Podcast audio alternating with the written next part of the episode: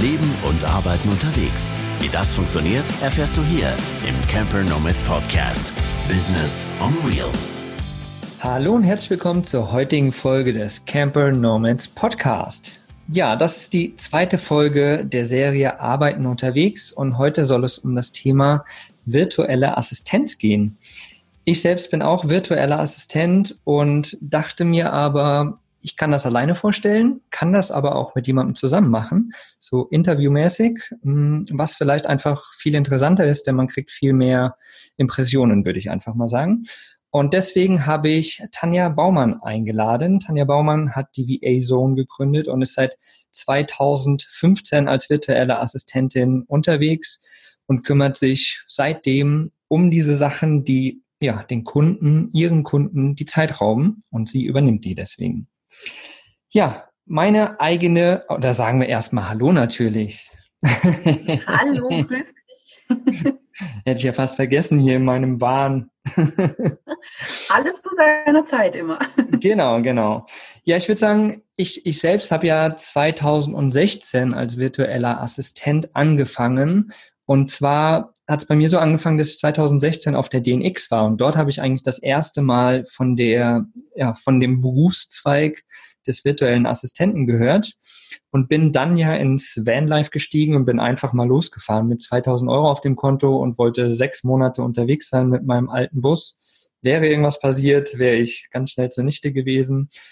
Und natürlich auch so, wie das so ist, unterwegs und man kauft sich hier was und guckt sich da was an. Und nach zwei Monaten war eigentlich diese oder waren diese 2000 Euro fast weg.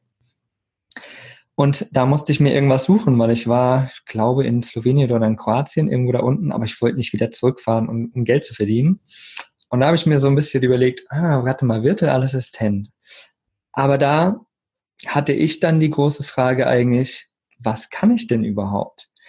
Denn ja, ich habe so ein bisschen gebloggt und ein bisschen Instagram und Social Media gemacht, so, aber so die wirklichen Fachkompetenzen, die waren mir noch nicht klar. Und da habe ich dich gefunden, liebe Tanja, und habe dir am Anfang dann auch geschrieben, so, du hast gerade eben im Vorgespräch kurz gesagt, du hast heute wieder eine E-Mail bekommen, genau zu dieser Frage, aber was kann ich überhaupt anbieten? Ich weiß es doch gar nicht.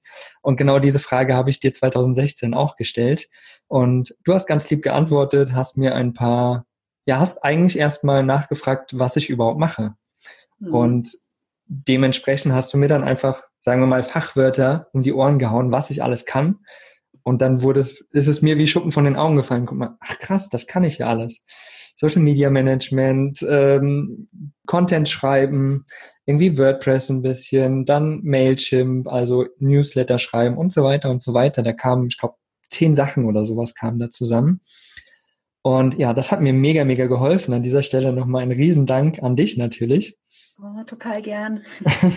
und so bin ich dann in VA gestartet und habe innerhalb der ersten, ich glaube zwei oder drei Monate, habe ich es dann geschafft, dass ich im Monat 1000 Euro verdient habe, die mir natürlich unterwegs riesig geholfen haben und die eigentlich ja mich so Stück für Stück weitergebracht haben auf meine Tour und ich war dann sechs Monate unterwegs. Ja, und seitdem bin ich virtueller Assistent, mache das immer wieder, habe ein paar Kunden, für die ich arbeite, die ich seitdem sogar schon habe. Also wirklich cool auch einen langjährigen Kunden. Und nimm uns doch aber mal mit, liebe Tanja, erstmal dahin, wie du dahin gekommen bist, zu diesem virtuellen Assistententum sozusagen und dann direkt noch mit, was virtuelle Assistenz eigentlich ist überhaupt. Genau, vielen Dank auf jeden Fall nochmal, dass ich dabei sein darf. Ähm, mache das immer super gerne und erzähle von meiner Geschichte und habe jetzt auch gerade so gern bei deiner wieder zugehört. Das ist einfach so für mich ein bisschen der Beweis, dass es schon möglich ist. Die meisten haben nur echt doch deutlich Angst davor, die man auch haben muss, aber man darf sie auch nicht übertreiben. Mhm. Und ich habe gerade auch, als du erzählt hast, gemerkt, dass wir auf der DNX eigentlich uns hätten sehen müssen, können, sollen, schon viel früher. Ich weiß, ich bin bei deinem äh, Wagen nämlich gestanden und dachte, oh, wie toll sein will ich auch haben. genau. Und dann haben, haben wir es aber halt zwei Monate später erst geschafft, aber macht ja nichts. Ja, jedes, äh, alles zu seiner Zeit, würde ich sagen. Genau, alles zu seiner Zeit. Also ähm, ich bin ein Jahr früher quasi wie du gestartet, auch. Ich war 2015 auf der DNX und bin da auch das erste Mal damit in Berührung gekommen ich wollte eigentlich nur reisen. Also ich wollte nur ein Jahr Pause machen und in der Welt herumreisen. Ich hatte einfach das klassische Burnout und ich war einfach völlig ich wollte einen neuen Lebensweg für mich finden. Das war mhm. einfach irgendwie eine Zeit.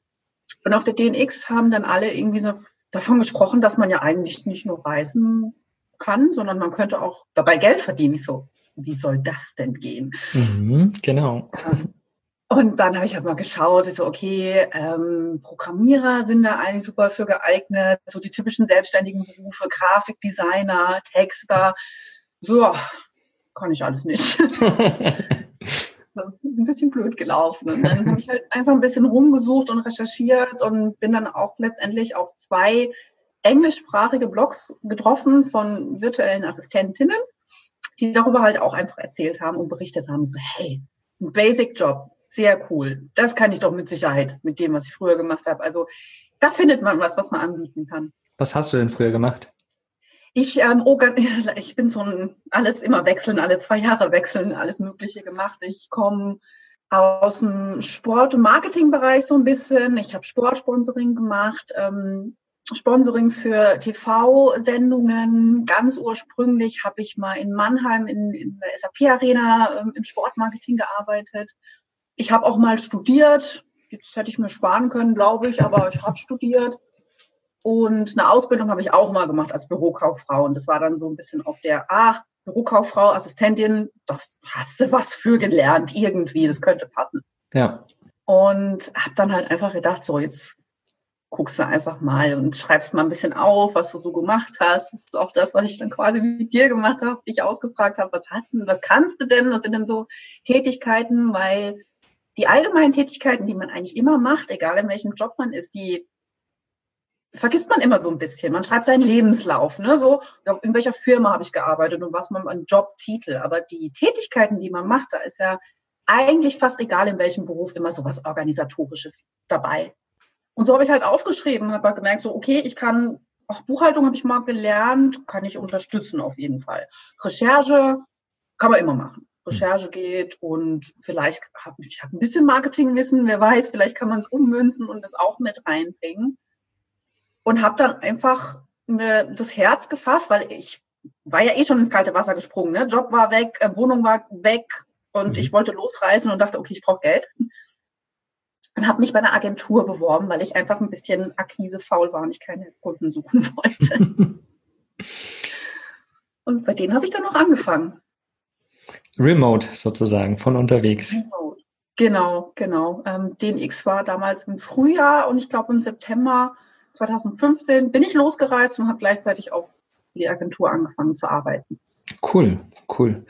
Ja, also ein virtueller Assistent kann im Endeffekt, also ich bezeichne es immer so als, als Dachbezeichnung, finde ich, weil ein Grafikdesigner macht Grafikdesign und ein virtueller Assistent, der kann alles. Also man kann alles anbieten habe ich das Gefühl so. Und ist ja irgendwie auch so. Du kannst Buchhaltung anbieten, kannst aber auch Grafikdesign anbieten, du kannst Webdesign anbieten. Du kannst eigentlich alles anbieten, was irgendwie, ja, was so ein Assistent machen könnte. Eben das, was ich vorhin gesagt habe, was Firmen oder Unternehmern die ganze Zeit raubt, womit sie quasi kein Geld verdienen, aber was, ja, was man abgeben kann und was dann der virtuelle Assistent machen kann. Genau. Ich habe ähm, ich hab deine Frage nach der Definition gerade auch so ein bisschen ignoriert. Es ist tatsächlich Mann. Assistenz ist ja das äh, gleiche Wort für ein bisschen Unterstützung, Hilfe, Leistung, abnehmen, Dinge abnehmen. Also das ist so der Assistenzbereich und virtuell bedeutet schlichtweg nur, dass man einfach nicht vor Ort beim Kunden ist. Kann man auch. Ich habe auch mal durchaus meine Kunden besucht, aber sehr, sehr selten. Und ähm, man einfach zuarbeitet von dem Ort, wo man selber ist. Zu mhm. Hause, Australien, Neuseeland, vom Van aus, vom Campingplatz aus, völlig egal. Und das ist eigentlich genau dieses Dach, was du sagst. Das ist der Dachbegriff. Und was du dann drunter packst, es liegt einfach an dir, was du selbst mitbringst, worauf du auch Lust hast. Alle sagen ja immer so, man soll sich ein bisschen spezialisieren. Ich finde das gerade am Anfang sollte man es vielleicht nicht machen, weil man macht sich so Türen zu. Man kann ja alles ausprobieren. Das ist ja das Tolle. Mhm. Ein Kunde kann auch mit was um die Ecke kommen, wo man vielleicht auch gar nicht kann. Und dann kann man sagen, hey, würdest du mir das vielleicht beibringen? Mich interessiert das. Und so kann man unfassbar viel lernen in diesem Job. Und man ist gar nicht limitiert. Und deswegen kann man das erstmal weit aufmachen. Und später irgendwann, dann so nach ein paar Jahren, weiß man die Dinge, die man gut kann oder die einem Spaß machen. Und dann kann man ja sagen, das ist jetzt meine Nische, da bin ich jetzt gesettelt, wie ich das auch nach drei Jahren gemacht habe.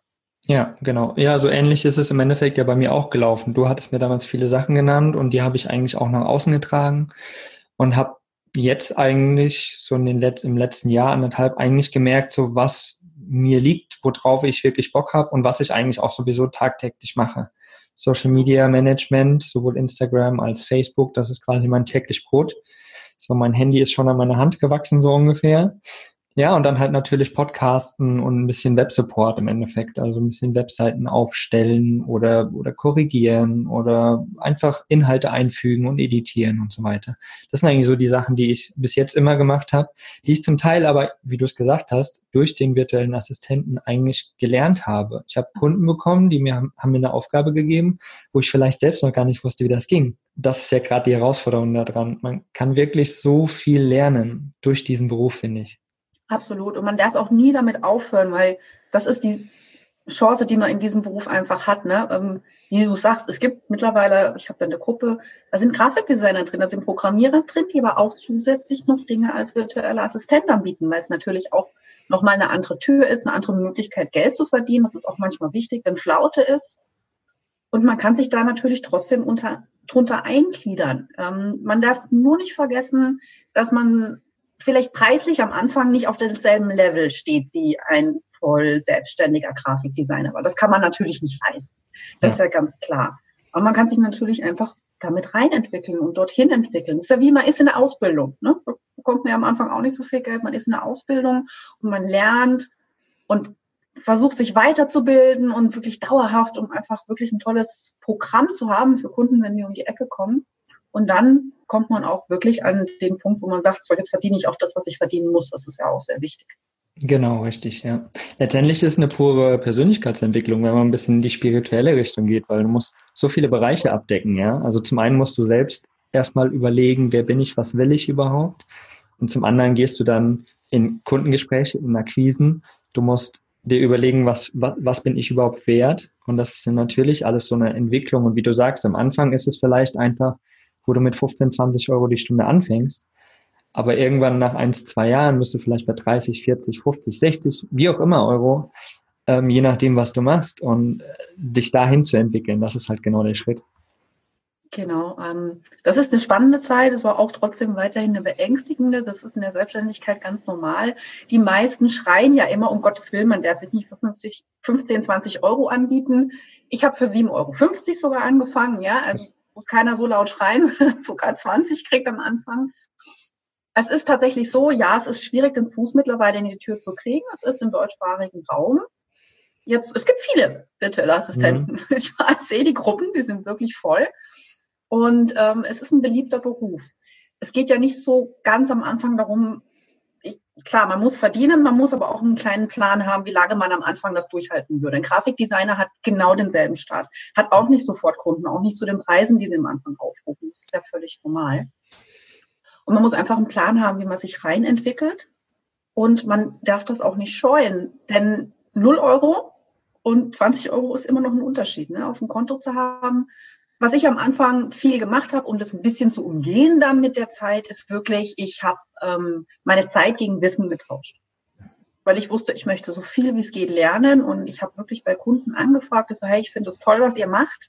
Braucht ihr gerade jemand, der unterstützt?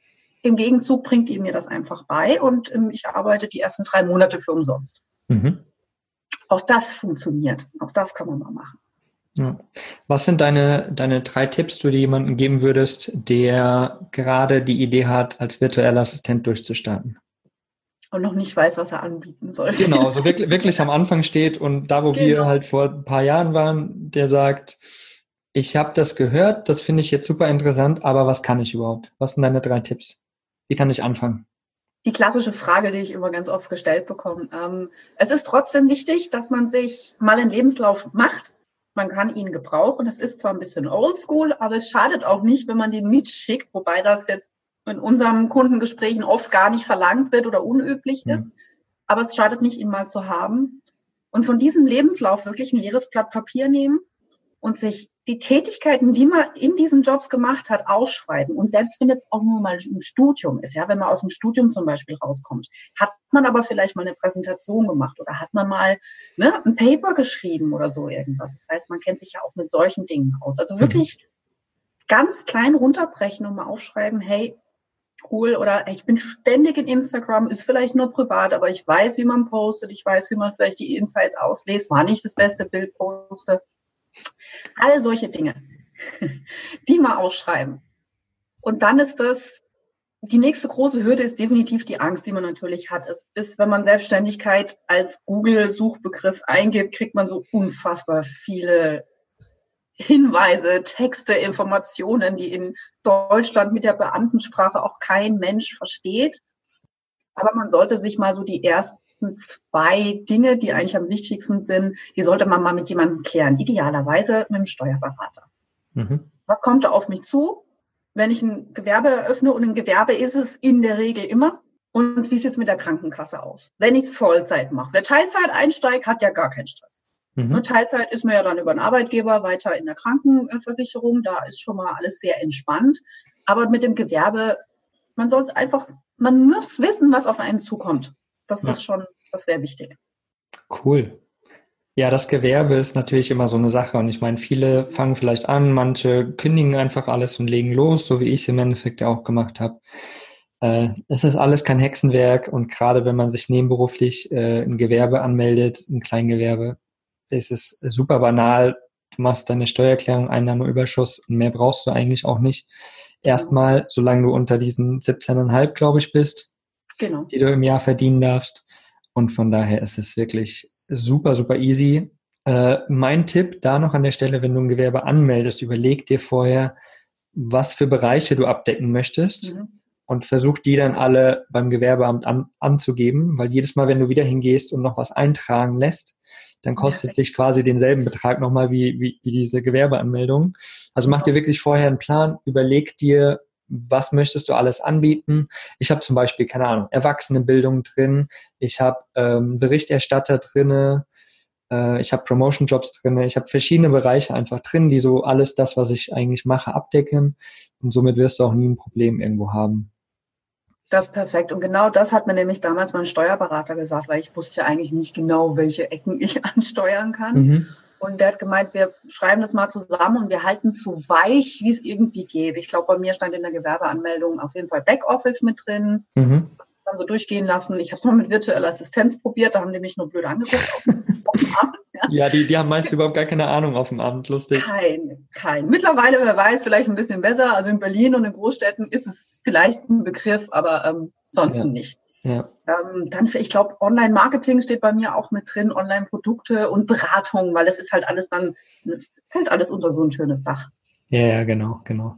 Ja, da muss man einfach mal überlegen, vielleicht auch einfach ein guter Tipp vorher schon, bevor man damit anfängt, mal so ein bisschen in die Facebook-Gruppen zum Beispiel gehen, genau. ähm, da einfach mal nachfragen, vielleicht mal suchen, vielleicht sind schon ganz viele Suchbegriffe zu dem Thema draußen oder einfach halt mal wirklich mit den anderen Leuten in Kontakt treten und dann ja, fragen. Am besten jemanden suchen, der es schon gemacht hat. Da kann man ja wirklich, es gibt in Deutschland, keine Ahnung, zehn, über zehn Gruppen, hm. ähm, wo man reingehen kann, suchen kann. Bei mir in der Gruppe ist genau das, mindestens einmal im Monat als Frage kommt das auch. Ja, ja. schreibe ich in die Gewerbeanmeldung rein?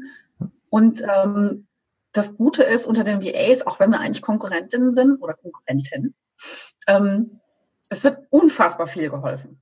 Ja. Und das sollte man nutzen, gerade am Anfang, wenn man total unsicher ist. Dann geht in die Gruppe rein, lest einfach still mit oder holt euch da ein bisschen so Input ab. Fragen mhm. kostet nichts. Ich äh, würde sogar so weit gehen, dass man gar nicht wirklich Konkurrent ist, weil jeder hat so seinen Spezialbereich. Es gibt so viele Unternehmen, Firmen, kleine Unternehmen, die Hilfe brauchen. Und ja, es gibt viele virtuelle Assistenten, aber ich glaube, der Markt ist noch nicht erschöpft. Also möchte ich mal behaupten, zu einem gewissen Maß sind wir Konkurrenten natürlich, aber eigentlich sind wir das nicht. Äh, wie Anja das in unserer Folge zuvor bei den Übersetzern gesagt hat, eher diese Community nutzen als gegenseitigen Halt, weil zum Beispiel ähm, meine Auftraglage ist so gut, dass ich auf einmal so viele Jobs habe, dass ich die zum Beispiel an meinen Kumpel, der auch virtueller Assistent ist, einfach weitergeben kann. Oder ich bin krank und kann gerade den Job nicht erledigen von dem Kunden, kann es aber weitergeben, muss somit meinen Kunden nicht abgeben, habe nur diese Aufgabe erledigt, weil ich gerade nicht kann. Oder halt natürlich auch andersrum. Irgendjemand sagt, hey, ich habe da irgendwas, damit komme ich nicht klar. Kannst du das mal für mich über, äh, erledigen? Ich weiß, dass du das kannst. Und so kann man sich ja gegenseitig supporten auch. Das ist das Schöne eigentlich dabei. Ja, voll. Ähm, ich mache das sogar auf mehreren Ebenen. Ich gebe immer dann weiter ab, wenn ich selber nicht kann. Mhm. Und ich kenne jetzt mittlerweile sehr viele. Das heißt, ich finde immer jemanden, der es besser kann.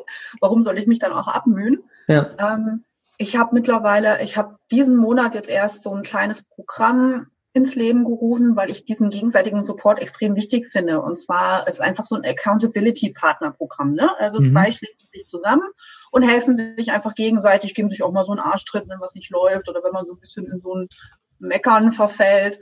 Also das ist einfach ne, gegenseitig. Und das ist für VA-Anfänger und VA-Fortgeschrittene. Also so zwei sollen sich zusammenfinden und sollen sich gegenseitig weiterhelfen. Und das ist richtig gut sowas und das bringt auch jedem was. Und ich kann zum Beispiel jetzt auch, ich habe ähm, ab nächsten Monat jemanden da äh, für mich und die ist auch noch ganz am Anfang und ich bringe ihr einfach Sachen bei, die ich gelernt habe und sie macht so kleine Arbeiten für mich im Austausch. Mhm.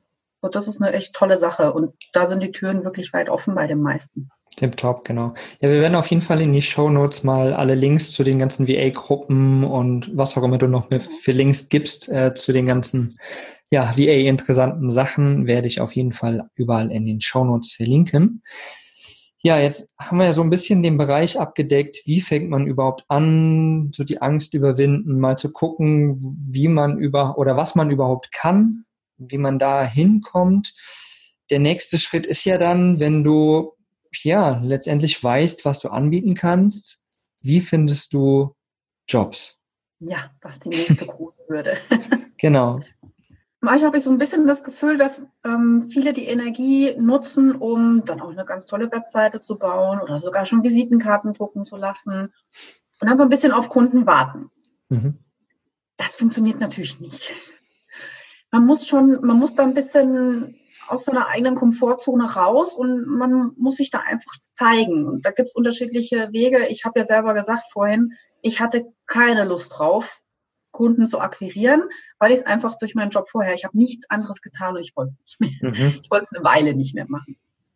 Und der bequeme Weg ist dann einfach, dass man sich bei einer Agentur bewirbt und die suchen nämlich Kunden und weisen einen die Kunden zu. Da kann man auch zu und absagen.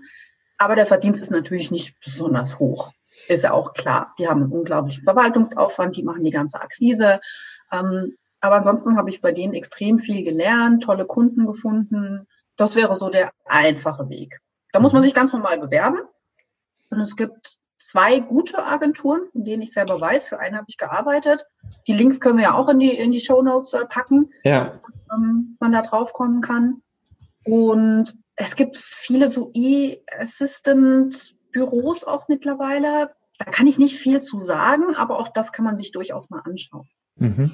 Wie heißen denn die Agenturen, wo du sagst, die sind gut, wo du sagst, das eine ist MyVPA. Mhm. Die sind, glaube ich, so ein bisschen der Platzhirsch und auch am längsten, längsten am Markt und machen halt wirklich, haben unfassbar viele Assistenten, hat man auch einen Teamleiter, also man ist so in ein Team integriert und wenn man so ein bisschen Angst hat, dass man plötzlich alleine da steht, ist das, ich fand das wirklich cool. Ich konnte meinen Teamleiter immer was fragen, wenn ich Probleme hatte oder wenn ich krank war, hat jemand anderes übernommen.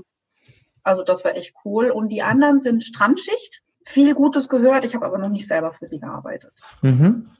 Also die sind sehr cool. Und ja. dann, ich bin ja so ein bisschen, ich bin ja eher so ein bisschen oldschool eingestellt und es hat sich bisher als ganz gut erwiesen. Ich habe tatsächlich, ich bin immer so ein bisschen auf Xing und Monster gegangen. Mhm. Ich habe da auch den Lebenslauf sehr gut aktualisiert und rein aus Neugierde haben mir die Leute schon geschrieben, machen sie auch heute noch. Und ich habe einfach auch so ein bisschen Assistentenjobs gesucht und auch da drin gibt es mittlerweile virtuelle Assistentenjobs, mhm, okay. die gepostet werden das ist auf jeden Fall auch mal eine Quelle, die kann man im Auge behalten. Das so, ne, weil man kennt so die klassischen Bewerbungsgeschichten vielleicht und ist damit etwas vertrauter. Warum also nicht auch dort nutzen? Ja. Dann, also zwei wichtige Aspekte gibt es auf jeden Fall am Anfang noch. Ähm, die DNX-Jobs sind immer sehr gut dafür, die Plattform. Ne? Mhm. Wir haben wir beide sind auf den Job gekommen über die DNX. Die tun da auch einiges dazu, dass so virtuelle Jobs halt auch bekannter werden und dass auch die Leute da suchen. Und das ist eher eine Technik, das ist es nicht, wo findet man Kunden, sondern wie bekommt man sie oder wie bekommt man mehr. Was ich immer gemacht habe, ich habe immer total drüber gearbeitet. Das heißt, ich habe so gut gemacht, wie ich konnte und auch so ein bisschen overdelivered nennt man das ja mhm. heutzutage. Ne? Sodass die, selbst wenn ich kostenlos für die gearbeitet habe, so platt waren und so von mir gesprochen haben und mich gelobt haben und mich weiterempfohlen haben, dass ich dadurch dann neue Kontakte knüpfen konnte. Also dieses System, dass man Kunden dann schon hat und die, die man hat, dass man da wirklich erstmal am Anfang Vollgas gibt, die empfehlen einen weiter. Die Le Leute reden untereinander. Die sagen, mhm. hey, ich habe da eine, die ist super. Ähm, nimm die, die brauchst du auch. Und dann so Weiterempfehlungen und Referenzen, die sind richtig wichtig und da darf man wirklich, das darf man nicht unterschätzen, weil ich habe nach vier bis fünf Monaten oder vielleicht sechs, wo ich angefangen hatte zu arbeiten, Seitdem fast nur noch ausschließlich läuft es bei mir über Weiterempfehlungen. Ich muss fast gar kein Marketing machen, ich muss selber keine Kunden akquirieren. Mhm. Ähm, die kommen zu mir und fragen mich erstmal, hey, kannst du dir das vorstellen zu arbeiten? Und das ist so ein bisschen das Endziel, würde ich sagen, dass man Klar. bei der Kundenkrise haben sollte. Ja, genau. Was, was hältst du von der Variante, wenn man am Anfang, klar, Kunden suchen und so, und dann kommst zu einem Erstgespräch zum Beispiel, ähm, erstmal anbieten, hey, ich, keine Ahnung, mach zum Beispiel diesen einen Glo äh, Job erstmal für umsonst oder wir machen den ersten Monat, gucken wir mal, wie das läuft. Habe ich ganz viel gemacht am Anfang, finde ich auch nach wie vor gut. Ähm, ich mache das sogar immer noch. Mhm. Dass ich, sagen wir mal, eine Stunde für umsonst arbeite oder erstmal, mittlerweile mache ich ja sehr viel, dass ich einfach nur noch berate und die Umsetzung machen dann ähm, andere. Und dass ich diese Beratung für umsonst mache. Dass ich sage, hey, so kann ich mir das vorstellen. Ich gehe auch wirklich rein, ich gebe viel Input rein. Das und das würde für dich passen und so sollten wir es umsetzen. Mhm. Und ich habe am Anfang sogar mal die erste Woche für umsonst gemacht oder auch mal einen ganzen Monat, wenn ich auch was dabei lernen konnte und das immer nehmen und geben oder die erste Stunde. Das ist auch, das ist einfach so ein Zugpferd, dass du auch den Fuß in die Tür kriegst. Ne? Wenn jemand die Auswahl zwischen fünf Leuten hat, dann brauchst du halt auch ein ausschlaggebendes Argument, das ja. dich nimmt. Ich glaube, vielleicht ist gerade am Anfang auch cool, wenn man quasi den Erstkontakt zu seinem Kunden hat, vielleicht, ähm, dass man ihm also ich meine, der Kunde weiß ja, dass du quasi neu bist, sozusagen. Ja, ich meine, man präsentiert sich ja dann meist, hey, ich fange damit gerade an. So und dann bietet man zum Beispiel irgendwie eine Stunde oder eine Woche oder was auch immer vielleicht kostenlos an. Und im Gegenzug kann man halt sagen, okay, wenn dir das dann gefallen hat, würde ich mich sehr freuen, wenn du mir eine Rezension gibst. Sei es eine genau. Videorezension, sei es eine schriftliche Rezension. Also einfach eine Rückmeldung, wie zufrieden der Kunde ist. Und das, was du vorhin gesagt hast, anfangs konzentrieren sich Leute immer darauf, Visitenkarte, geile Webseite und so weiter. Mit diesen Rezensionen, wenn du deine ersten Kunden hast, kannst du dann deine Webseite aufbauen, weil dann hast du direkt Inhalt auf deiner Webseite und nicht vorher erstmal so eine halbleere Webseite, wo fast nichts draufsteht. Genau. Ja, also das ist also gerade am Anfang super wichtig und für mich ist das immer noch etwas, was einfach, wo ich weiß, es funktioniert. Ähm, man kennt sich nicht, man muss erstmal wissen, wie ist die Arbeitsweise, muss diese Unsicherheit dem Kunden einfach nehmen. Mhm. Genau, also proaktiv quasi auch rangehen. Ja. Und ganz, ganz wichtig, vor allen Dingen auch sich auf die Gespräche vorbereiten. Also wirklich überlegen, was biete ich an, ähm, wirklich überlegen, wie möchte man auftreten, was kann man dem Kunden anbieten, was kann man ihm geben, was kann man ihm nicht geben und das halt einfach offen auch kommunizieren letztendlich dann. Genau, genau. Ähm, Gerade am Anfang auch zwei Dinge ganz wichtig. Ehrlich sein. Ich fand es immer extrem wichtig zu sagen, ich kann das nicht. Ich würde es mhm. aber gerne lernen. Ne? Also auch das ist ein Satz, der ist völlig in Ordnung, kam bei mir auch immer bei den Kunden sehr gut an. Oder würdest du es mir zeigen? Oder ich habe eh vor, mich da einzulernen in den nächsten Wochen. Das stand auf meiner Liste. Also das ist mal ganz wichtig, nicht sagen, man kann was, obwohl es nicht so ist. Mhm. Schneidet man sich auch nur ins eigene Fleisch, dann hockst du an einer Aufgabe, die vielleicht zwei Stunden brauchen, 20. Hast nichts verdient. Überhaupt nichts. Auch doof. Vielleicht lernt man es auch was, aber viel langsamer. Und ähm, die andere Geschichte ist definitiv, gerade wenn man sich auch unsicher fühlt, weil es kommt immer bei jedem Kundengespräch, kommt es zu dem Moment, wo der Kunde sagt, ja, was kostet du eigentlich? Und da geht bei vielen so ein bisschen die Muffe, dann fängt man an zu schwitzen, die Luken gehen zu, so, hm, ja, hm. und die Gedanken fangen an zu rattern, was bin ich denn eigentlich wert? Und es ist an dieser Stelle im Gespräch einfach falsch. Mhm. Also man sollte sich vorher immer, ich schreibe es mir manchmal sogar einfach auf ein Post-it drauf. am Anfang war das so, da war ein Post-it gelegen, 20 Euro. Ich sag 20 Euro. Egal, was auf diesem Zettel steht, egal womit der kommt, ich sag 20 Euro. ne? man, ja. man muss sich da so ein bisschen selber ähm, kontrollieren und vor allem auch vorab manchmal kriegt man nicht viele Infos vom Kunden, aber wenn nur eine Webseite da ist oder irgendwo ein Facebook-Account, man sollte ein bisschen was wissen über den Kunden. Ja. Man kann immer ein bisschen spionieren gehen. Und bei der Stelle dann muss ich sagen, ja, was kostest du denn überhaupt? Sage ich entweder das, was auf dem Zettel steht, oder ich habe im Gespräch schon gemerkt, so, hm, hm, hm.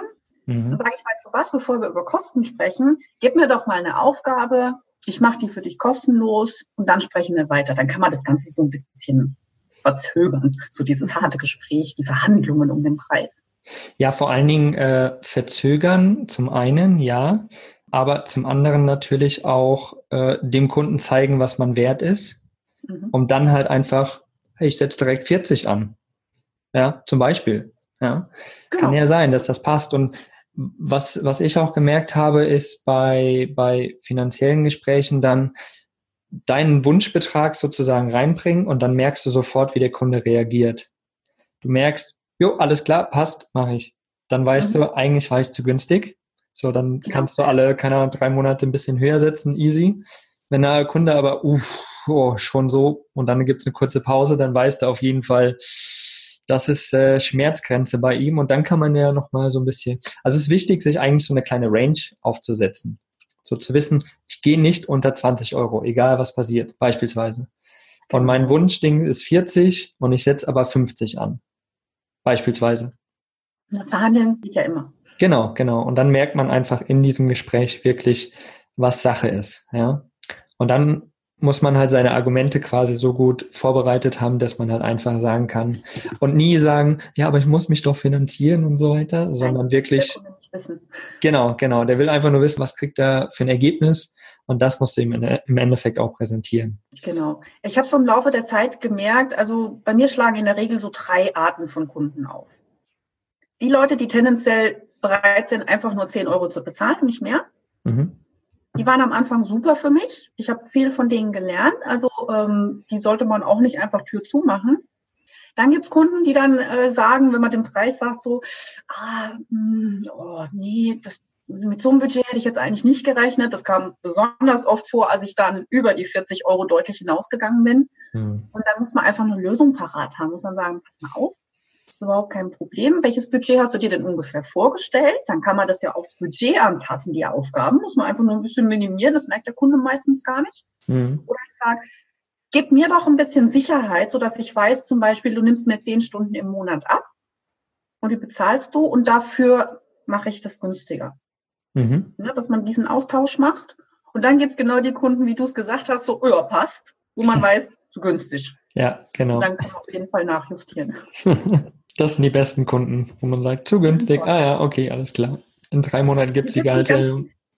Die sitzen ganz viel in der Schweiz. Mhm, mhm. Also, liebe Leute. In der Schweiz ähm, Kunden suchen ist nicht schlecht. Na dann, ab geht's.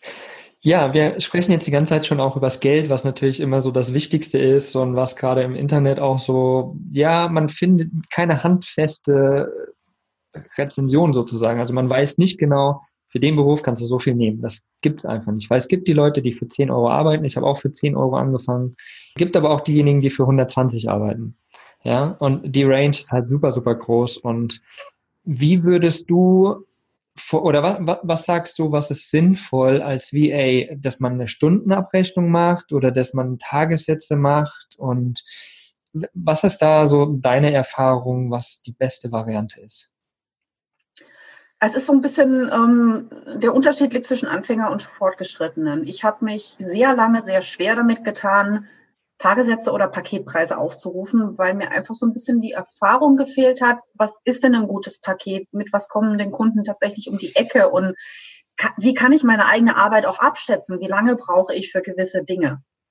Ich habe also bestimmt ich habe, ah, lass mal überlegen, wann habe ich auf Pakete umgestellt? Ich glaube Ende 2017, Anfang 2018. Also da war mhm. ich schon richtig lange dabei. Und da wusste ich aber auch ganz genau schon, wenn ein Kunde um die Ecke kommt und mir nur so fünf Wörter hinschmeißt, was er braucht, was das für Tätigkeiten sind und wie viel Zeit ich ungefähr dafür brauche. Und da sind Pakete perfekt, weil du halt mhm. halt nicht mehr so ganz Zeit gegen Geld tauscht, sondern einfach Leistung gegen Geld. Und das nicht mehr so, du musst auf die Uhr, ich lasse die Uhr schon seit langem nicht mehr mitlaufen. Das ist sehr befreiend. Mhm. mhm. Aber am Anfang ist es einfach wahnsinnig schwer abzuschätzen. Und ich glaube, es ist wichtig, erstmal die Erfahrungen zu sammeln. Welche Aufgaben gibt es? Wie lange brauche ich dafür? Ähm, vor allem, wenn ich gut drin bin. Am Anfang braucht man fast immer doppelt so lang. Das ist auch völlig normal. Und ähm, da sollte man einfach auch, ich habe ähm, immer Notizen auch ein bisschen mitgemacht, damit ich das später auch wusste. So, ah, guck mal am Anfang hier äh, WordPress-Blog einpflegen äh, vier Stunden, okay, ist ein bisschen lang, aber man musste das ja erst lernen und dann irgendwann später ich gemerkt, oh, halbe Stunde, immer, so gut wie immer, ja gut, ist eine halbe Stunde Job. Und so kann man sich dann seine Pakete zusammen ähm, fabrizieren. Tagessätze bei VAs habe ich bisher noch nirgends gesehen, ehrlich gesagt. Ich habe mhm. auch mal drüber nachgedacht, aber das ist einfach, das passt nicht so ganz zur Leistung ja. glaube ich. Oder es gibt vielleicht ein Projekt, ne? wenn so ein ganz festes Projekt ist, wo man sagt, daran arbeitet man 20 Tage, die Stunden sind da auch so drauf. Da könnte es bestimmt, da kann man auch sich das zusammenbauen, aber auch da muss man erstmal hinkommen. Ja, ja. Also anfänglich letztendlich doch Stundensätze sind erstmal gut, um sich dran zu gewöhnen, zu schauen, wie funktioniert das, was ist vielleicht auch das, was ich will und was ich kann, um zu lernen und dann kann man sich wirklich auch weiterentwickeln. Ja. Richtig. Genau. Wie kann denn ein Arbeitsalltag eines virtuellen Assistenten aussehen, beispielsweise? ich habe schon alles. oh, also, ich kann dir mal von meinem typischen Tag so im Moment erzählen. Ähm, der ist extrem strukturiert. Ich glaube, das ist auch für ein BA sehr wichtig, gerade wenn man zwischen Kunden ständig wechselt ich mache echt morgens, meine Gedanken sind schon beim Aufwachen beim, bei der Arbeit. Das ist manchmal nicht so gut, aber ich liebe es einfach, was ich tue. Und ich mache tatsächlich, ich mache morgens den Rechner auf. Ich mache morgens erstmal die Sachen, die ich Horror finde oder die mir halt schwer fallen, weil dann sind sie weg und ich bin für den Rest des Tages gut gelaunt. Mhm. Und also ich habe bisher noch nicht so einen riesen Unterschied zu meinen anderen Jobs früher festgestellt. Ich setze mich hin an den Rechner, werkel, werkel, werkel. Es macht mir Spaß. Irgendwann merke ich so, uh, vielleicht mal was essen ist nicht schlecht. Und dann kommen noch E-Mails rein, wenn man Glück hat und so, oh, der Kunde, dann freut man sich besonders, denen antwortet man. Und abends irgendwann denkt man so, oh, mhm. Ich hätte vielleicht noch ein bisschen mehr Arbeit, aber es lasse jetzt auch mal gut sein. Also ich fand es bisher nicht so besonders unterschiedlich. Was vielleicht bei mir und dir einen großen Unterschied ausmacht, sind vielleicht die Orte, an denen wir arbeiten. Wir machen dann mal die Tür auf und dann ist vielleicht mal ein Strand in der Nähe. Genau. Berge, whatever, ja, dass man einen anderen Ausgleich hat. Aber vom Arbeitsalltag her fand ich es bisher nicht den riesen Unterschied. Ich fand die Aufgaben nur immer total unterschiedlich, weshalb ich mich eigentlich jeden Tag auch auf die Arbeit freue, nach wie vor. Mhm, genau. Ja, ich kann ja von meinem nochmal kurz erzählen. Also der ist wirklich auch unterschiedlich, je nach Lebensphase. Gerade bin ich halt über den Winter auch in der Wohnung. Aufstehen, arbeiten, Bett gehen so ungefähr. Aber wenn du halt zum Beispiel im Camper unterwegs bist, ist es wirklich auch wichtig, das, was du gesagt hast, wenn du dir ein bisschen eine Struktur machst. Also du musst eigentlich wissen, was habe ich für Aufgaben, wie lang brauche ich ungefähr dafür und bis wann müssen sie erledigt sein. Weil dementsprechend kannst du halt auch deinen Tag im Van beispielsweise planen. Du kannst halt überlegen, okay, jetzt habe ich eine Aufgabe, die muss mindestens bis heute ist, keine Ahnung, Mittwoch, die muss bis Freitag fertig sein. Okay, äh, brauche ich die und die Zeit. Also fahre ich lieber mal auf den Campingplatz oder irgendwo hin, wo ich äh, ein WLAN habe, rock die runter, dann habe ich Zeit. Also musst du das wirklich so ein bisschen einplanen können und ich glaube, wenn du unterwegs im Camper bist, vor allen Dingen kann man voll schwer dieses äh, Pensum fahren, wirklich Vollzeit zu arbeiten, weil so viele unerwartete Sachen dazwischen kommen und die, die ganzen standardisierten Dinge brauchen etwas länger. Wie holt man Wasser? Essen kochen dauert länger, Toilette gehen dauert länger und so weiter und so weiter. Und deswegen ist es wirklich schwierig, richtig Vollzeit zu arbeiten also da sieht man auch den Unterschied letztendlich, ja. Ich meine, man kann das Vollzeit machen, man kann da wirklich seinen ganz normalen Arbeitsalltag machen, aber von den Orten, wo man halt gerne möchte, weil man eben nicht diese physische Kundenbindung hat. Also man muss nicht irgendwo sitzen, kann schon mal sein, muss aber nicht. Man kann halt einfach da sein, wo man will. Und dann muss man natürlich noch ein bisschen so die Zeitumrechnung oder Zeitzonen einrechnen, je nachdem, was man hat. Aber vom Grundsatz her finde ich, ist ein virtueller Assistent ein sehr, sehr genialer Job, um viel zu lernen, auf jeden Fall. Also über sich selbst und natürlich in den Bereichen, wo man arbeiten möchte. Ähm, und letztendlich auch ein sehr, sehr flexibler Job. Ja, du hast deine eigenen Kunden, du kannst entscheiden, wann du wie, wo, was arbeitest und wo du arbeitest vor allen Dingen. Das ist das Schöne dabei. Und was du selbst an Geld nimmst. Letztendlich kannst du ja auch entscheiden, weil du bist selbstständig. Genau, genau. Viele haben ja den Traum, dass sie tatsächlich durch die Selbstständigkeit ähm, irgendwoher mehr Zeit bekommen. Ob das nur für die Familie ist, ob das fürs Reisen ist. Und das war auch eins meiner Ziele, die ich relativ schnell verfolgt habe. Und bei mir ist es auch tatsächlich, ich brauche eigentlich nur den Vormittag. Mhm. Manchmal auch nicht jeden Tag in der Woche. Also ich habe wirklich Glück. Ich konnte seit letztem Jahr bestimmt, bin ich mit 20, 30 Stunden im Monat, habe ich das Geld, was ich brauche.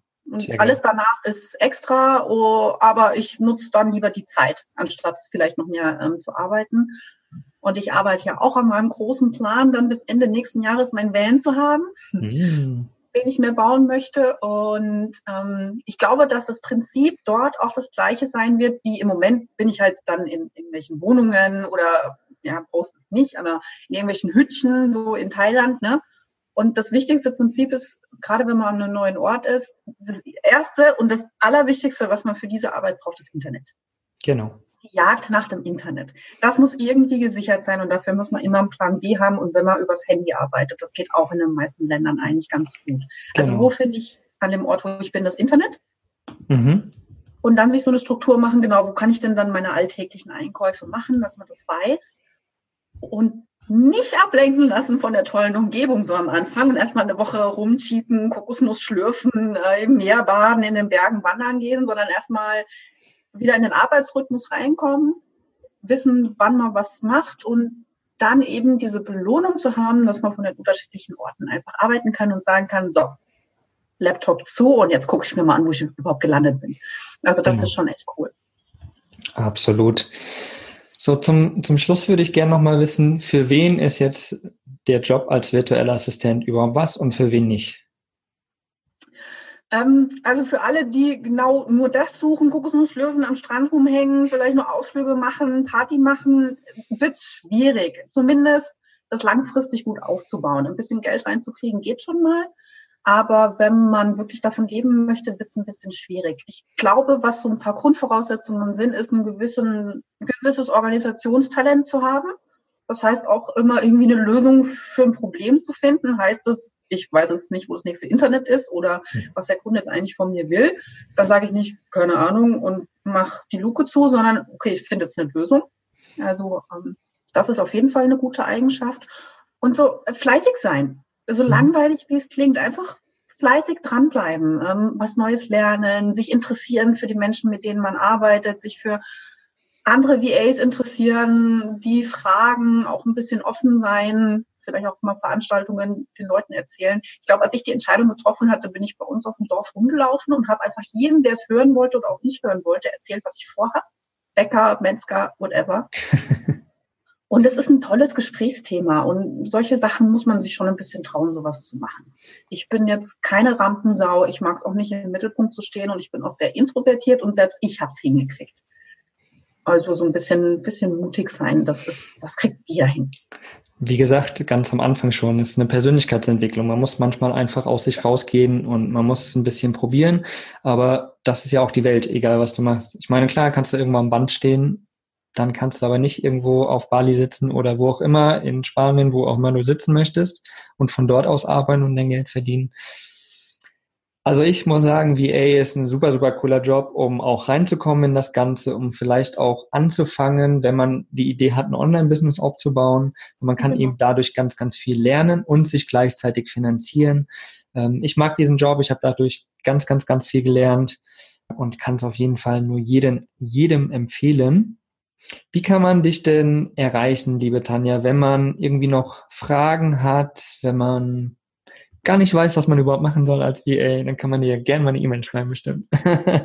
ja, also es gibt sogar mehrere Kanäle. Ähm, E-Mails schreiben ist kein Ding. Ich bin niemand, der nicht antwortet. Mhm. Ich antworte eher auch zu viel und, und, und ich gebe auch wirklich, ich gebe viel Informationen auch so raus, was mir auch so wichtig ist, weil wie du sagst, ich finde auch, das ist ein unfassbar toller Job.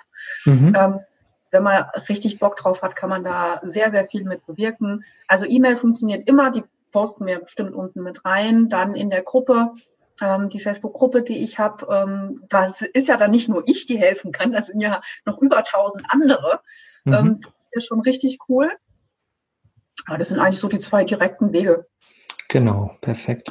Ich ähm, weiß, wer das Tool Trello kennt. Trello ist ja ein Organisationstool, äh, dass du da ja auch eine sehr geile, ein geiles Board aufgestellt hast, sozusagen für virtuelle Assistenten. Ich habe mir das äh, tatsächlich auch in meinem Trello äh, verlinkt und schaue da immer mal nach. Da sind wirklich super, super viele wertvolle Tipps drin. Vielleicht kannst du dazu noch mal kurz was sagen. Ja, das Trello-Board. Das war ja immer tatsächlich so, wenn ich dann eine E-Mail bekommen habe mit diversen Fragen, habe ich mir ja immer aus dem Kopf gekramt und zusammengeschrieben. Und irgendwann dachte ich, okay, das kann man bestimmt auch noch optimieren. Ja? Ähm, ich kann ja einfach, also es klingt zwar unnett, aber ich schreibe natürlich immer noch und antworte die Fragen und sage dann, hey, geh mal auf das Trello-Board von mir. Da kann man sich ja kostenlos anmelden, das tut keinen weh. Und man kann sich einfach viel einlesen, weil genau dieser Informationsflut, auf die man tatsächlich mittlerweile trifft, wenn man das nur googelt, virtuelle Assistenz, das ist so ein bisschen Schreck. Mhm. Und dort habe ich einfach versucht, alle Grundinformationen, die ich wichtig finde, die aber auch immer wieder als Frage kommen, da reinzupacken. Da ist also alles Mögliche drin, auch Gewerbeanmeldungen dann hier. Gründungszuschuss ist auch immer ein wichtiges Thema. Habe ich selber nicht gekriegt, deswegen kann ich auch gar nicht so viel dazu erzählen, aber es gibt tolle Artikel drüber.